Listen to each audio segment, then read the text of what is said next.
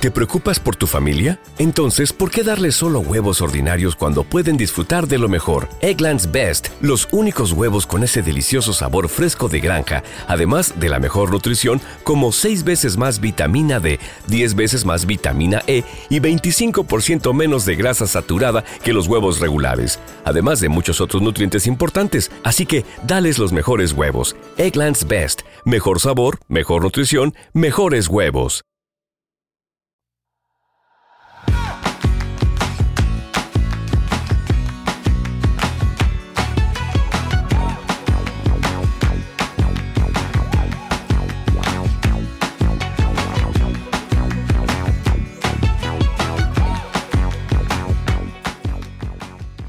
Hola, esto es Plug and Drive, un podcast de Milcar FM, en su capítulo 43 del 17 de noviembre de 2019.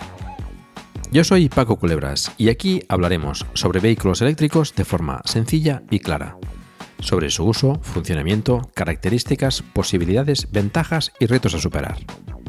También tendrás opinión, análisis, noticias, debates y entrevistas para mantenerte informado de todo lo que acontece en el mundo de la movilidad eléctrica y la automoción del futuro.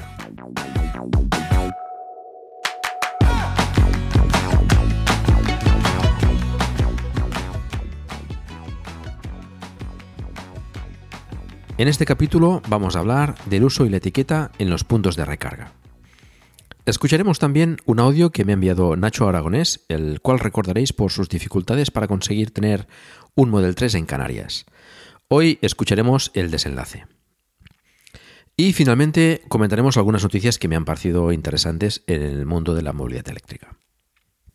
Pero antes de empezar, permitidme felicitar a mi hijo Biel, que hoy cumple 13 años. Felicidades, Biel.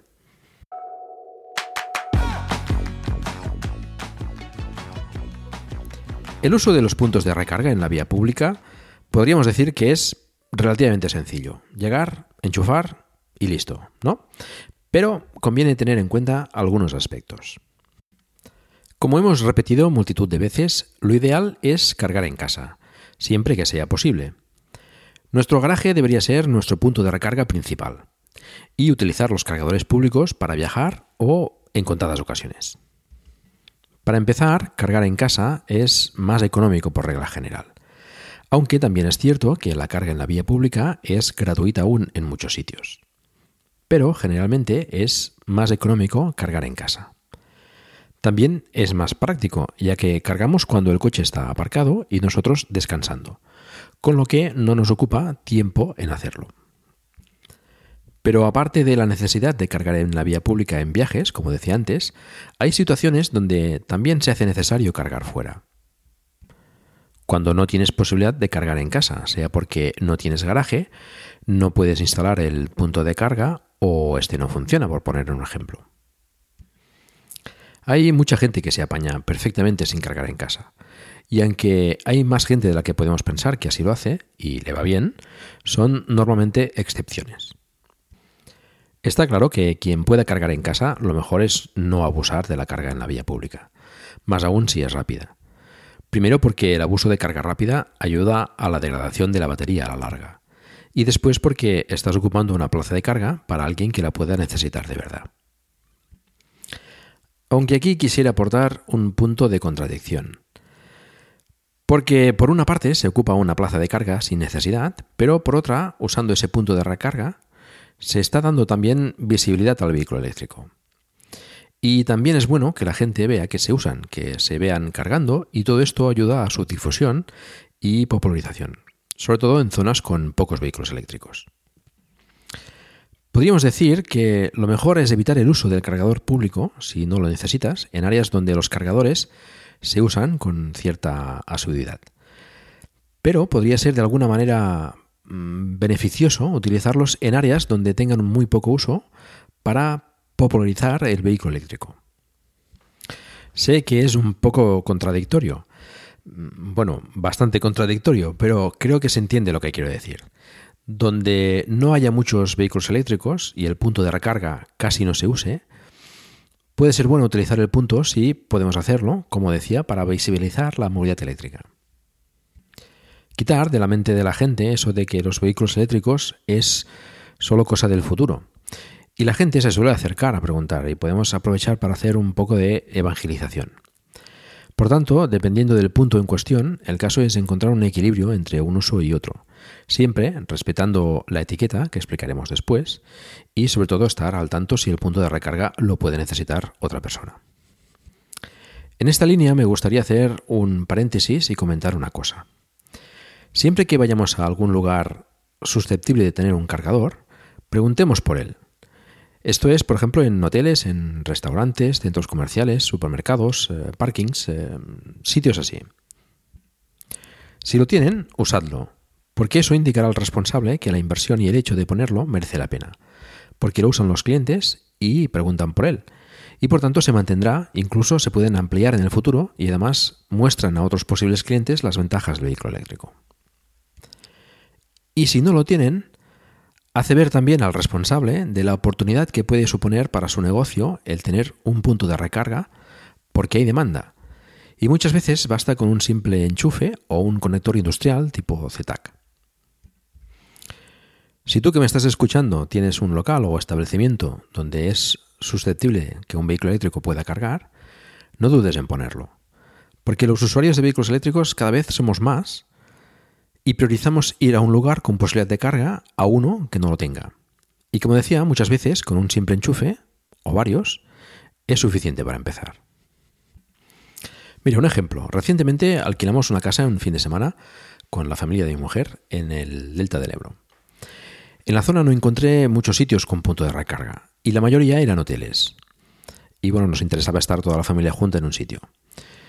Cuando pregunté al propietario por la posibilidad de cargar, me dijo que sin problemas, que podía utilizar un enchufe situado en, una pequeña cochera exterior que tenía la casa. Pero no lo publicitaba en la web donde reservamos la casa, cosa que le recomendé hacer después. Y esto, pues, ayuda a la hora de escoger un sitio donde, donde hospedarse, o donde comer, o donde hacer cualquier actividad que, que puedas cargar el coche, pues a priorizarlo a, otros establecimientos que, no lo tengan. Curiosamente, además, este, este señor, además, estaba bastante interesado en los coches eléctricos. Y estuve charlando un buen rato, mm, cuando hicimos el, check-in, digamos, cuando llegamos a la casa, sobre la movilidad eléctrica y, bueno, estaba, estaba bastante interesado y, y, bueno, estoy seguro de que, de que en un futuro tendrá, tendrá coche eléctrico también. Bueno, continuamos. Otro tema que debemos tener en cuenta al usar los puntos de recarga públicos son los cables que necesitas para usarlos. Muchos puntos incorporan ya sus propios cables. Los rápidos, por ejemplo, siempre tienen todos el cable correspondiente. Pero en carga lenta o semirápida, con corriente alterna, nos podemos encontrar con que solo disponga del conector. Y el cable lo tienes que poner tú. En algunos casos puede ser un enchufe, como comentábamos, y necesitarás el cargador propio del coche o uno compatible para poder cargar. Si es un conector industrial, pues necesitarás un adaptador para ese cargador portátil o un wallbox portátil. Y si es un wallbox o un cargador de la vía pública, la mayoría son tipo 2, eh, meneques. Si tu coche tiene conector tipo 1 para cargar en alterna, como por ejemplo los Leaf antiguos, necesitarás un cable de tipo 2 a tipo 1. Por tanto, conviene saber los cables que necesitarás para, realizar la carga y pues llevarlos encima. Quizás no es necesario hacerlo siempre, eh, pero cuando, cuando sales de viaje o prevés que puedes necesitar eh, una posible carga en, en, tu trayecto, pues bueno, conviene, conviene llevarlos encima. Otro tema a tener en cuenta y muy en cuenta es cómo funciona ese punto de recarga, es decir, cómo se activa la carga. En todos los puntos te encontrarás instrucciones de cómo funciona, o deberías encontrártelos. En ocasiones no es necesario ningún tipo de accesorio adicional, es enchufar y listo. Pero en otros puedes necesitar una, una app, una tarjeta o llavero RFID o la activación a través de alguna web con algún código QR o similar. Esto ya lo hemos comentado en otras ocasiones. Es un poco lamentable que haya tanta diversidad de métodos, pero es lo que hay. Y debes tenerlo en cuenta a la hora de cargar. Si usas puntos de recarga públicos a menudo, probablemente necesites unas cuantas tarjetas y apps para usarlas. Es un poco triste, pero es así. Al menos por el momento. Para conocer cómo se activa de antemano, puedes usar la app Electromaps, que te dará información sobre ello. y tienes también su llavero que funciona en muchos puntos para activar la carga. Pero bueno, no deja de ser un método más, aunque, bueno, por suerte es, es funcional en, en muchos puntos de recarga.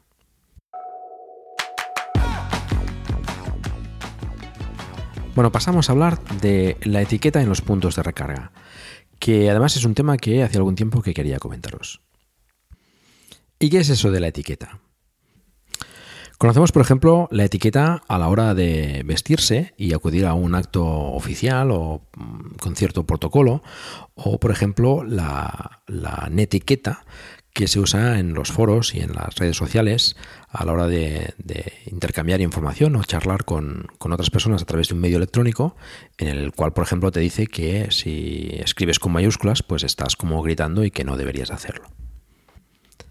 La etiqueta serían una serie de normas de conducta o de buenas maneras, en este caso para el uso de los puntos de recarga públicos. Son básicamente unas sencillas pautas que deberían seguirse para que no haya conflictos a la hora de cargar y para hacerlo con cierta educación y consideración hacia los demás y facilitar al máximo el proceso de carga a todos los usuarios de puntos de recarga públicos. Son cosas que uno podría decir de sentido común y que no debería ser necesario comentar, pero como se dice muchas veces, el sentido común es a menudo el menos común de los sentidos. Con lo que no está de más comentar algunos aspectos a tener en cuenta a la hora de cargar para no molestar a los demás y hacerlo de forma o de la forma más típica posible. Como tantas otras cosas en la vida, lo primero que hay que tener en cuenta es que Personalmente a nosotros no nos gustaría encontrarnos con situaciones en las que no podemos cargar o hacerlo con dificultades, por lo que no deberíamos propiciar esas situaciones para el resto de usuarios. Así que vamos a comentar esas sencillas normas que podemos seguir a la hora de eh, usar los puntos de recarga. La primera y la más obvia, aunque parece que no para todo el mundo, es que no debemos ocupar una plaza de carga si no vamos a cargar. Esto, que como decía parece absolutamente obvio y de sentido común, se da lamentablemente muchas veces. Se da por vehículos térmicos, que como todos sabemos no tienen posibilidad de cargar, pero lamentablemente también se da por vehículos eléctricos o enchufables. Y esto me parece casi peor, porque los usuarios de vehículos eléctricos sabemos perfectamente las dificultades que acarrea el no poder cargar en un punto, pues significa que quizá no puedas llegar a casa. Ya es lamentable que habiendo pocos puntos de recarga, los que hay estén ocupados por vehículos que no están cargando. Incluso se han llegado a ver en las redes sociales fotos de puntos ocupados por vehículos de la misma policía. O ocupados por híbridos que sus dueños piensan que son vehículos eléctricos. Y no, un híbrido no es un vehículo eléctrico. Utiliza la hibridación para un menor consumo, pero no puede cargarse en un punto de recarga. Si no es enchufable, y está enchufado cargando la batería, no puede ocupar una plaza de vehículo eléctrico.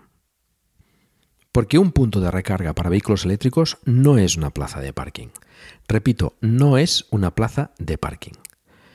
Supongo que muchas veces se piensa que eso de los puntos de recarga es solo para cuatro ricos privilegiados, como he oído alguna vez algún cuñado, y que suelen estar vacíos y nunca hay nadie. Por tanto, si aparco ahí, pues no pasa nada. Esa excusa no me vale. Ese punto puede necesitarlo alguien de paso. En todo caso, están para poder cargar y ocuparlo sin cargar es una falta de respeto importante. Para evitar estas situaciones, lo ideal es que los puntos dispongan de una señal de prohibido aparcar, excepto para vehículos eléctricos en proceso de carga. Y este en proceso de carga es la parte clave y absolutamente imprescindible. Porque claro, un vehículo eléctrico que haya estado cargando y haya acabado la carga tampoco debería ocupar la plaza. Y esto nos lleva al siguiente punto. Un vehículo eléctrico que esté cargando debería hacerlo el tiempo justo y necesario para poder continuar el camino. Si has terminado de cargar, lo suyo es que quites el vehículo para que puedan utilizar la plaza otros usuarios en un plazo razonable. Como decía antes, un punto de recarga no es una plaza de parking y hay usuarios que abusan de este tema. La mayoría de puntos de recarga establecen un tiempo máximo de carga. Este normalmente es bien visible, aunque de nuevo hay gente que no los ve o no presta la suficiente atención. Hay que decir que no en todos los puntos existe límite, pero suele ser así. En los puntos de recarga rápidos suele ser 30 minutos. Esto es evidentemente el siguiente punto, respetar los plazos máximos de carga estipulados por el propietario del punto. Otra cosa a tener en cuenta es utilizar el conector más rápido posible de los disponibles. Algunos usuarios no conocen bien las posibilidades de carga de su vehículo y utilizan un conector equivocado a la hora de cargar. Bueno, no equivocado, sino el menos adecuado. Si tienes CCS, por ejemplo, deberías cargar con CCS en vez de con tipo 2, con el que cargarás más despacio. Y lo mismo si tienes CHAdeMO, debes cargar con este, si está disponible, claro, y no con el tipo 2, con el tipo 1. Hay algunas excepciones. Por ejemplo, en aquellos puntos de carga rápida que permitan más de un vehículo cargando, que no son todos. Si llegas y el CCS está ocupado por otro vehículo, pues puedes cargar con el tipo 2. Pero lo suyo es que solo mientras el rápido, el CCS, esté ocupado. Cuando se desocupe, pues deberías cambiarlo y, y, utilizar el rápido porque optimizarás el tiempo de recarga y estarás menos tiempo usando el punto de recarga. Esto, el hecho de compartir o de poder cargar dos vehículos en el mismo punto de recarga, como os decía, no se da en todos los puntos. Y solo suele permitirse cuando se usan conectores de corriente o de tipo de corriente diferente. Es decir, solo permite compartir cuando se usan eh, continua y alterna, no dos de continua a la vez. Por ejemplo, si se usa continua con CCS o CHAdeMO, pues se permite cargar con alterna con el tipo 2 como decían, no pueden cargarse dos vehículos, por ejemplo, uno con Chademo y otro con CCS. Esto no suele, no suele ser así. Y hay que tener en cuenta que la potencia contratada por el punto evidentemente se comparte entre las dos cargas. Ahí ya depende del cargador, pues cómo gestiona ese balanceo de la carga, pero eh, bueno, pues eh, suele dividirla entre los dos puntos. Si el que está cargando en alterna, pues eh, solo puede utilizar pues 7 kilovatios, por poner un ejemplo, pues bueno, el resto seguramente irá, irá a la carga continua del CCS o del CHAdeMO. Otra excepción podría ser cuando uno de los conectores de continua, por ejemplo, no funciona. Si el CCS o el CHAdeMO pues, está estropeado o tiene el conector roto, pues evidentemente solo te queda usar el, el tipo 2. Aprovecho para comentar, no sé por qué pasa, pero en algunos modelos de cargador, el cargador rápido, el Model 3, por ejemplo, no carga bien con el CCS. Hay algún tipo de incompatibilidad que no tengo claro si es culpa de Tesla, del cargador o de ambos. En todo caso, si veis un Model 3 cargando en tipo 2, pues puede ser que sea por esta circunstancia. Otra norma que formaría parte de la etiqueta es que si has superado el tiempo de carga establecido y todavía no has cargado lo que necesitas, si hay gente esperando, debes ceder el puesto de carga. Pero si no hay gente esperando, tampoco veo del todo mal que continúes cargando, aún superando el tiempo. Pero siempre, y aquí podríamos considerarlo también otra norma de la etiqueta, permanece siempre al lado del vehículo por si viene alguien que lo necesite. Esto es importante. Si excedes el tiempo de carga y todavía estás ocupando la plaza cargando, está siempre presente para retirar el vehículo si otro lo necesita. Además es interesante, y también lo considero una cortesía y parte de la etiqueta, utilizar la característica de la aplicación Electromaps en el que puedes hacer check-in del punto de recarga. Esto es indicar que el punto está ocupado por ti y cargando.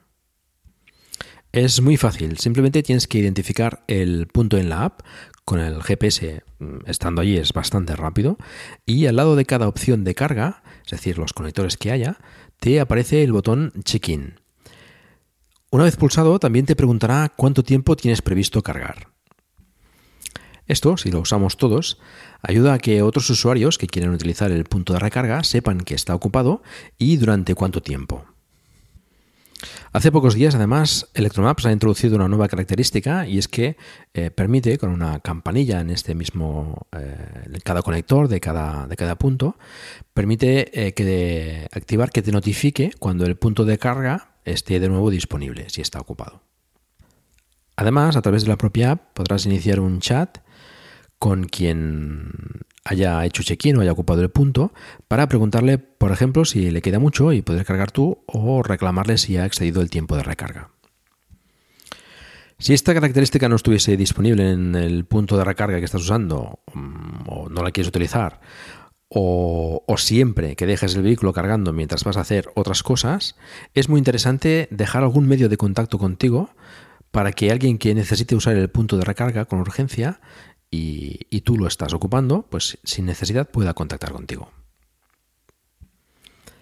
Hay quien pone su teléfono en una tarjeta en un lugar visible dentro del vehículo o quien utiliza métodos más sofisticados para no dejarlo tan accesible como un código QR donde está tu teléfono, tu correo electrónico o, contacto en Telegram. El caso es poder contactar contigo de alguna manera. Bueno, os voy a resumir estas normas de conducta o etiqueta para el uso de los puntos de recarga. No ocupar nunca el punto de recarga si no se está cargando. Cuando se carga, hacerlo el tiempo justo y necesario para continuar camino. Respetar los límites de tiempo máximo establecidos para cargar. Utilizar el conector más rápido disponible para la carga de tu vehículo.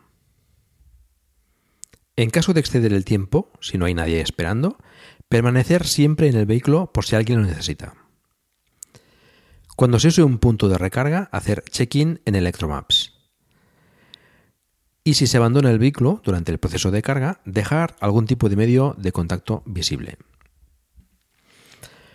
Bueno, estas serían las normas de, la etiqueta, que sería bueno pues que todos utilizásemos a la hora de, de usar los puntos de recarga.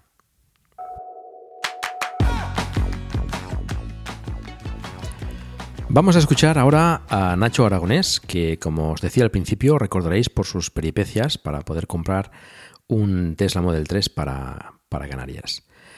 Nacho me ha enviado un audio para actualizar un poco la situación y explicarnos más cosas. Vamos a escucharlo.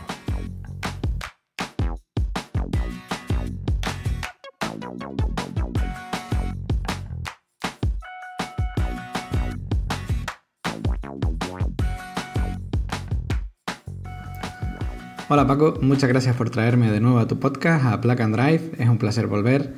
Me alegra también volver con mejores noticias, pues aunque es verdad que Tesla sigue sin vender coches a Canarias, como te conté la última vez, y seguimos con la promesa de que ya llegarán, sí que es cierto que el que la sigue la consigue y yo ya tengo mi Model 3 y lo tengo en Canarias. Y hasta donde yo sé es el primero y el único que hay por ahora en las islas. Y como nos animas a hacer después de cada uno de tus episodios, te voy a contar mi experiencia, tanto con el Model 3 en particular como con los vehículos eléctricos en general que también son nuevos para mí.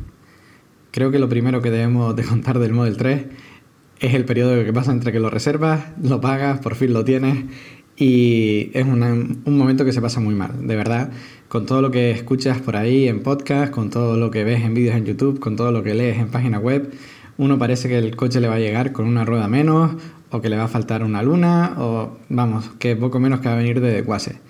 Y esto lo llevas a la exageración. Cuando por fin te dan el número BIN, te pones a buscar en qué fecha se fabricó, ya no solo pensando el día en el que se hizo, sino si ese BIN concreto será el que John remató un jueves por la noche después de una jornada de 8 horas, o fue el que Mike, el primero que Mike vio el lunes por la mañana con un buen café.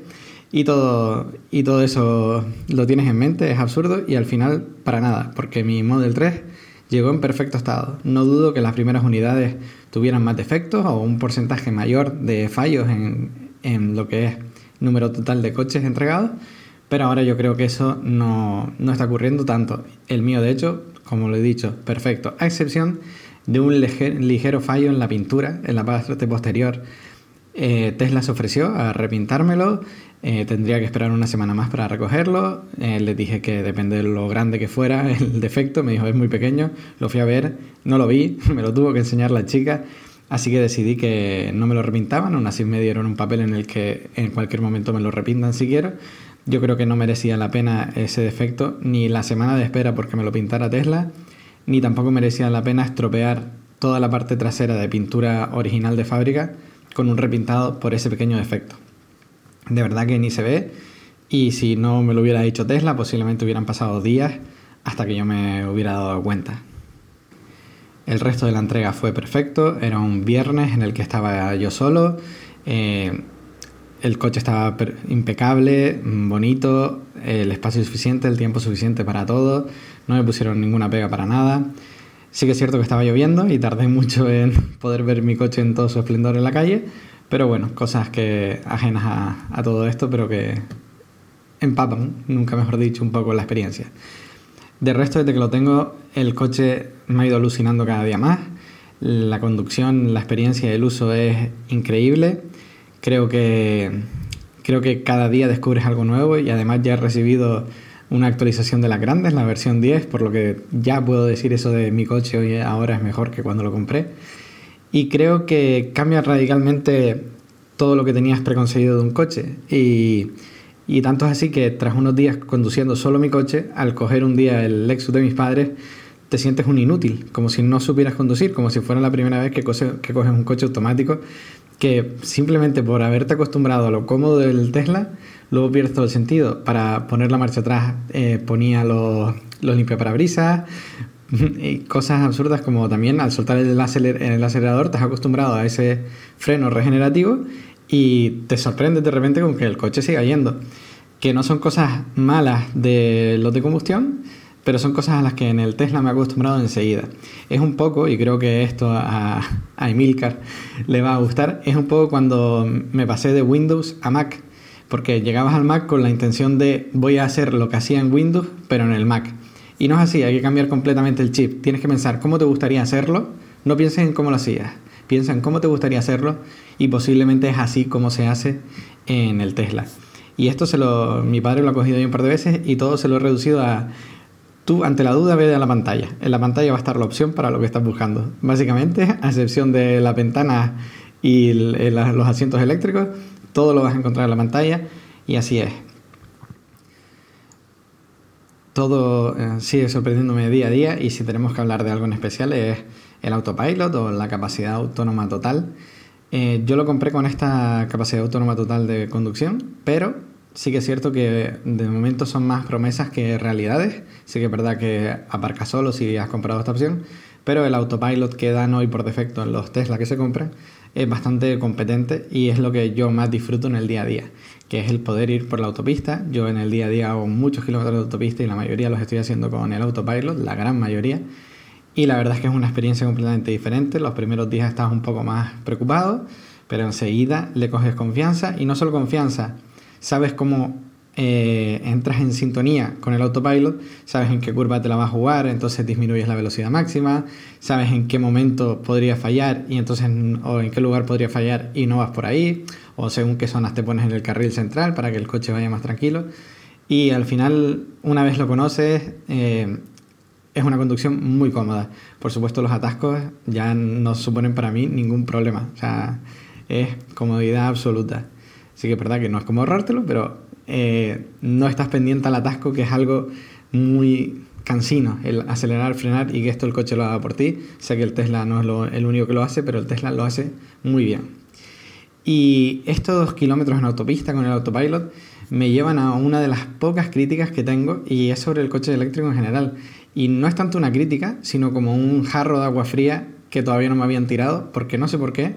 La gente habla mucho de la autonomía de los vehículos eléctricos y a mí nunca me había llegado esta, esta información o nunca la había sabido entender.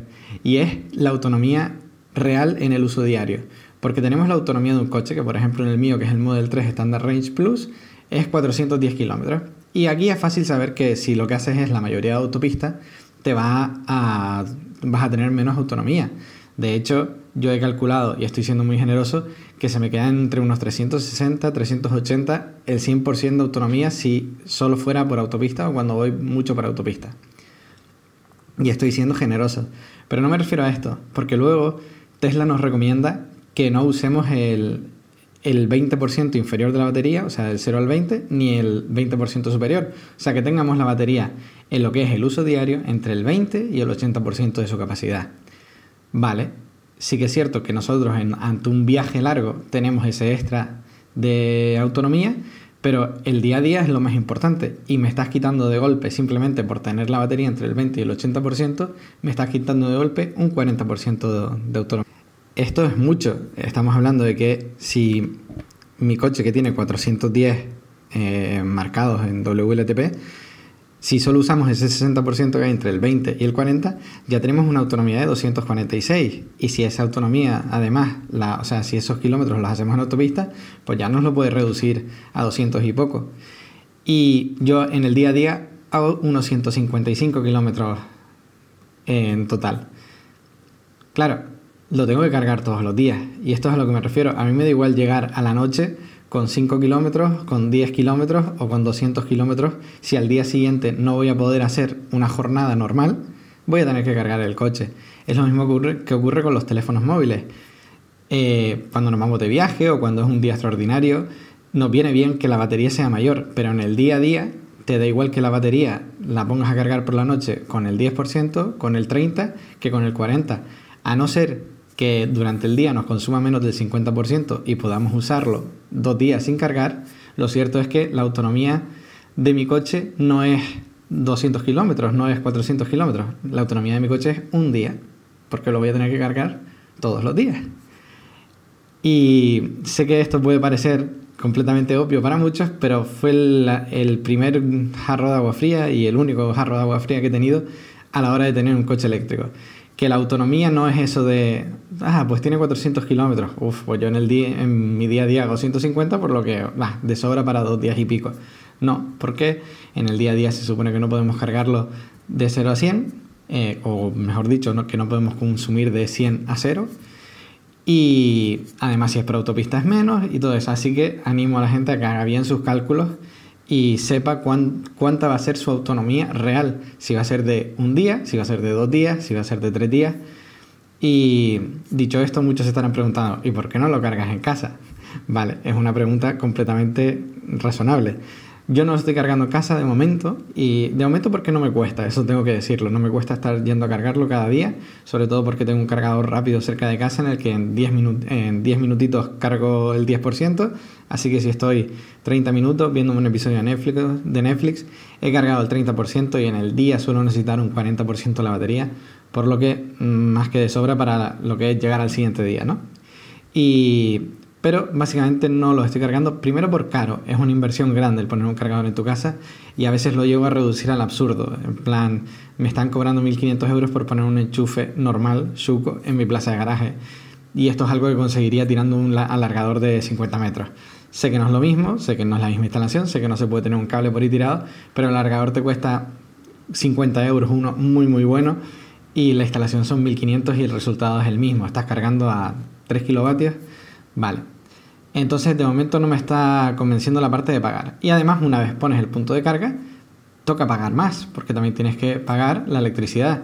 Y si además no solo pones un enchufe chuco, sino que además quieres poner un buen cargador, como me gustaría a mí poner el cargador de Tesla, ya intentarías poder cargar a 7, a 11 kilovatios incluso, que es una carga muy, buena para una casa, pero oye, ya que lo pones y un poco de visión de futuro, no me importaría ponerlo a 11 kilovatios, en algún momento a lo mejor hay un segundo coche eléctrico en casa y en el día necesitas cargar los dos. Y si claro, cada uno está 5 horas cargando, no es lo mismo que si cada uno está 2 horas cargando. Y entonces habría que aumentar la potencia de la casa y además pagar el propio coste del coche de cargarse. Sé que no es mucho y por supuesto no es nada que ver con la gasolina, pero de momento me está saliendo completamente gratis. Ni pago la electricidad, ni pago aumento de potencia, ni pago la propia instalación del punto de recarga. Y este es el punto más importante de todo esto, disfrutar de los años dorados del coche eléctrico. Yo estoy disfrutando mucho que haya cargadores disponibles, que haya que los cargadores sean gratis, que haya cargadores rápidos gratis, como por ejemplo en las Canarias hay. Y todo eso sumado a pues pagar menos impuestos, al poder estacionar en las zonas reguladas de forma gratuita. Todo esto suma y quiero disfrutarlo los primeros años o los años que le quedan de la época dorada del coche eléctrico. Ya llegará un futuro, que por supuesto deseando que llegue, en el que no habrá puestos disponibles para cargar en el centro comercial, en el que ya te cobrarán los puntos de recarga rápida, en el que todo, ya empezarán a cobrar por todo porque los eléctricos empezarán a hacerlo normal. No sé si estos años dorados serán 5, 10 o 20 años. Ojalá fueran 5 a nivel global, pero de momento personal me estoy aprovechando de ellos y, y contento. De hecho, no me cuesta para nada ir a cargar. Es algo que todavía no me ha dado pereza, Pues lo dicho, si voy a un sitio y lo cargo en un centro comercial es porque tengo que estar en ese centro comercial haciendo cosas. Y si voy al cargador rápido que tengo cerca de mi casa, la verdad es que en lo que te ves un episodio de Netflix he cargado lo necesario en el día. Así que encantado, la experiencia está siendo maravillosa tanto por la parte del coche eléctrico como por la parte del Tesla Model 3. Todo el mundo se ha quedado impresionado con el coche, hay que decir que el coche mm, es otro rollo, he visto como un amigo que podríamos llamar que es un petrolhead, o sea, al salir de, al salir de probarlo se quedaba con una cara blanca de haber visto un fantasma, no se creía que el coche fuera así de bueno. Y, y lo dicho, y me ha alegrado saber que el único inconveniente que está viendo la gente tras enseñárselo y probarlo es el dinero. Y esto es un buen inconveniente, porque el dinero dentro de poco irá bajando. Habrá más coches, serán más baratos y a todo el mundo podrá pasarse al eléctrico. Otra cosa es que se lo plantearan, que el inconveniente fuera otro y que se lo plantearan no comprar por otros motivos. Pero si es el dinero, pues todo llegará y habrá coches más baratos y más asequibles y mucha más variedad. Muchísimas gracias de nuevo, Paco, por traerme. Eh, gracias por tu podcast y a cualquiera de tus oyentes que me quiera contactar, estoy en Twitter como arroba Nacho Aragonés y pues también estoy en tu grupo de, de Telegram de Plug and Drive. Muchas gracias a ti, Nacho, por este audio y explicarnos el desenlace, feliz desenlace de tu odisea con la, con la compra del Model 3 y de tu experiencia con el coche. Bueno, vemos aquí como Nacho, por ejemplo, pues puede apañarse perfectamente sin tener punto de recarga en casa y cargando fuera. Pero Nacho, no subestimes la comodidad y tranquilidad que te da tener el punto de recarga en casa. Llegas, lo pones a cargar y al día siguiente lo tienes a punto. Realmente es de lo más satisfactorio en la experiencia con un vehículo eléctrico. Además te ayudaría a usar la batería de tu Model 3 dentro de esos márgenes que comentas de forma más cómoda y práctica. O incluso a usar más batería de ese 60% que comentabas. Y me explico.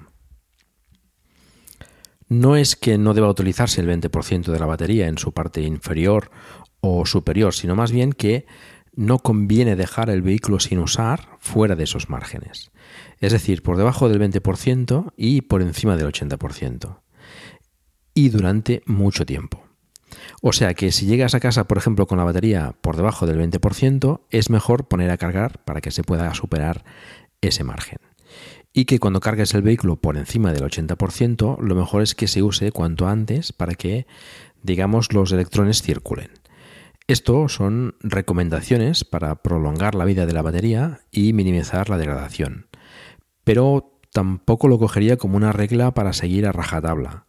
La batería está para usarse y simplemente debemos evitar esas circunstancias siempre que sea posible. Pero no agobiarnos si nos pasa de vez en cuando. En tu caso, Nacho, si cargases en casa, y más con la última actualización que hemos recibido los usuarios de, Tesla, puedes programar el coche para que se cargue incluso por encima de ese 80%, sin necesidad de llegar al 100, por ejemplo al 90, a la hora que vayas a usar el coche para ir a trabajar. Y en cuanto circules con él, pues no tardará en bajar por debajo de ese 80% y los, digamos que, la batería se está usando y no, no acusaría ese, ese problema de una posible degradación por, por usar ese, ese eh, a partir del 80%. A ver, es bueno cuidar la batería, pero tampoco os agobiáis en exceso por ese tema, sobre todo si eso os impide disfrutar del coche. Lo dicho, lo recomendable es que la batería no permanezca por debajo del 20% o por encima del 80% con el vehículo parado durante demasiado tiempo. Si llegáis por debajo del 20%, poned a cargar el coche y ya está, aunque sea a baja potencia. Cuando carguéis por encima del 80%, pues que sea para usar el coche lo antes posible, sin necesidad tampoco de que sea inmediatamente. Bueno, pues que sea eso, lo antes posible.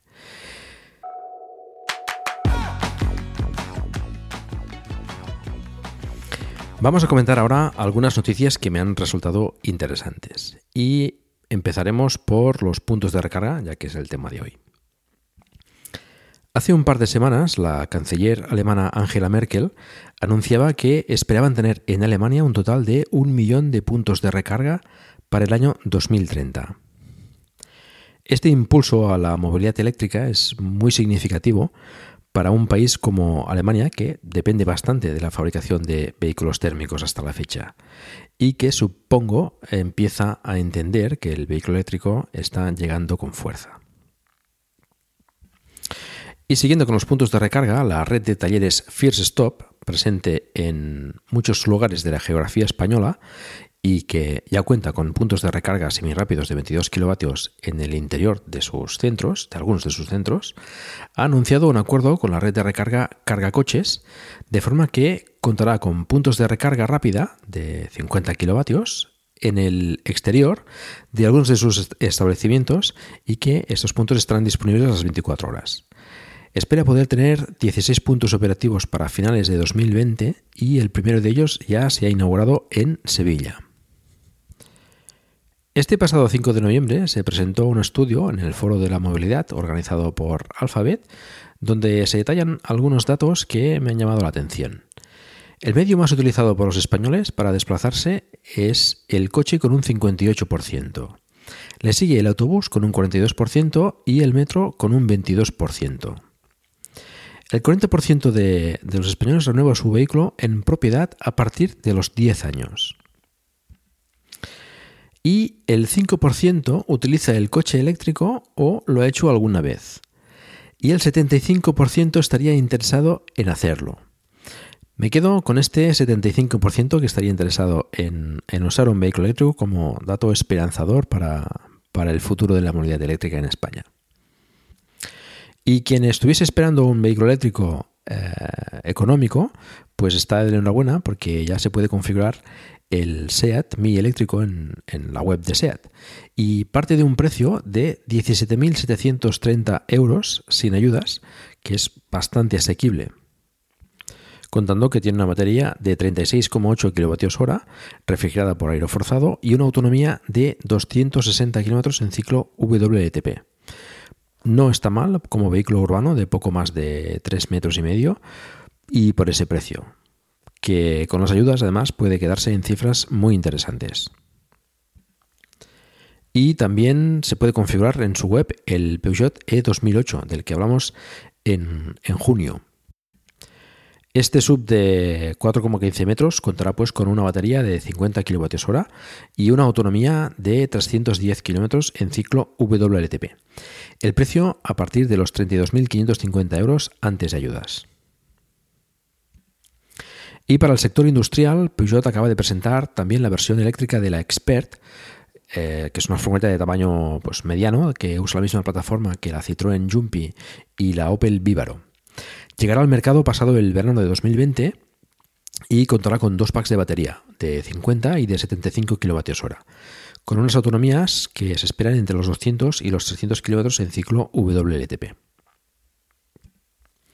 Y próximamente hay presentaciones de nuevos productos, como el Ford Mustang Match E este mismo 17 de noviembre, aunque se ya se ha filtrado por error bastante información. Es un sub de tamaño mediano, contará con una autonomía de 483 km en ciclo EPA, carga en continua a 150 kW, partirá de un precio de 43.895 dólares en su variante más básica y tendrá opción a tracción trasera y a total. Promete ser un duro competidor para el Tesla Model Y. El 21 de noviembre se presentará la nueva pickup de Tesla y el 22 de noviembre el primer eléctrico de Lexus. Estaremos atentos a estos lanzamientos para explicarlos aquí en el próximo capítulo de Plug and Drive. Y hablando de Tesla, para terminar esta sección de noticias, ha anunciado que la próxima gigafactoría de la marca, la número 4, estará en suelo europeo. Se empezará a construir en 2020 cerca de Berlín, con el objetivo de estar operativa a finales de 2021. Habiendo hecho esto en Shanghái recientemente en tan solo 8 meses, pues bueno, parece un tiempo razonable, pero la construcción en Europa no es lo mismo que en Shanghái y veremos si estará realmente operativa para finales de 2021 como esperan. Está previsto que inicie su funcionamiento con la construcción del Tesla Model Y, del que se prevé una fuerte demanda, en, tanto en Europa como en el resto del mundo.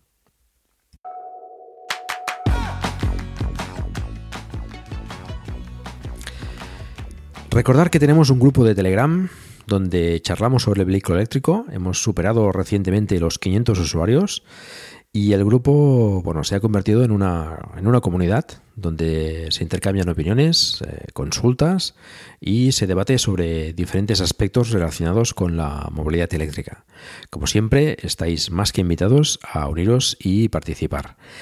El enlace es telegram.me barra plug and drive, se escribe con dos Ds, plug and drive, que recordad lo de las dos Ds, que mucha gente se la deja, y también encontrarás el enlace en la página del programa. Y tal como os comentaba Nacho, y os digo cada vez, si disfrutas de un vehículo eléctrico, me gustaría mucho que nos enviases un audio con tus impresiones y experiencias. Animaros y, y enviarme esos audios. Y esto es todo. Muchas gracias por el tiempo que habéis dedicado a escucharme. Os recuerdo que hagáis difusión del vehículo eléctrico en la medida de vuestras posibilidades. Por ejemplo, recomendando este podcast a algún amigo o haciendo una reseña en iTunes, que últimamente no tenemos muchas. Espero también vuestros comentarios en la página del programa en emilcar.fm barra. Recordar con dos Ds, se escribe plug donde también podréis encontrar los medios de contacto conmigo y conocer los otros podcasts de la red. Por cierto, que casi se me olvida, quería recomendaros un nuevo podcast en la red, de serie limitada de mi compañera Sara del podcast sobre literatura Habitación 101. El podcast se llama Otoño en Persia y en él Sara explica su, reciente viaje a Irán con, con gran detalle y que Em, ayudará a conocer este país que es bueno, realmente desconocido para muchos. Sara lo explica además con mucha pasión y estoy seguro que os vendrán ganas de visitarlo y conocerlo en persona. Venga, sin más, un saludo y hasta pronto.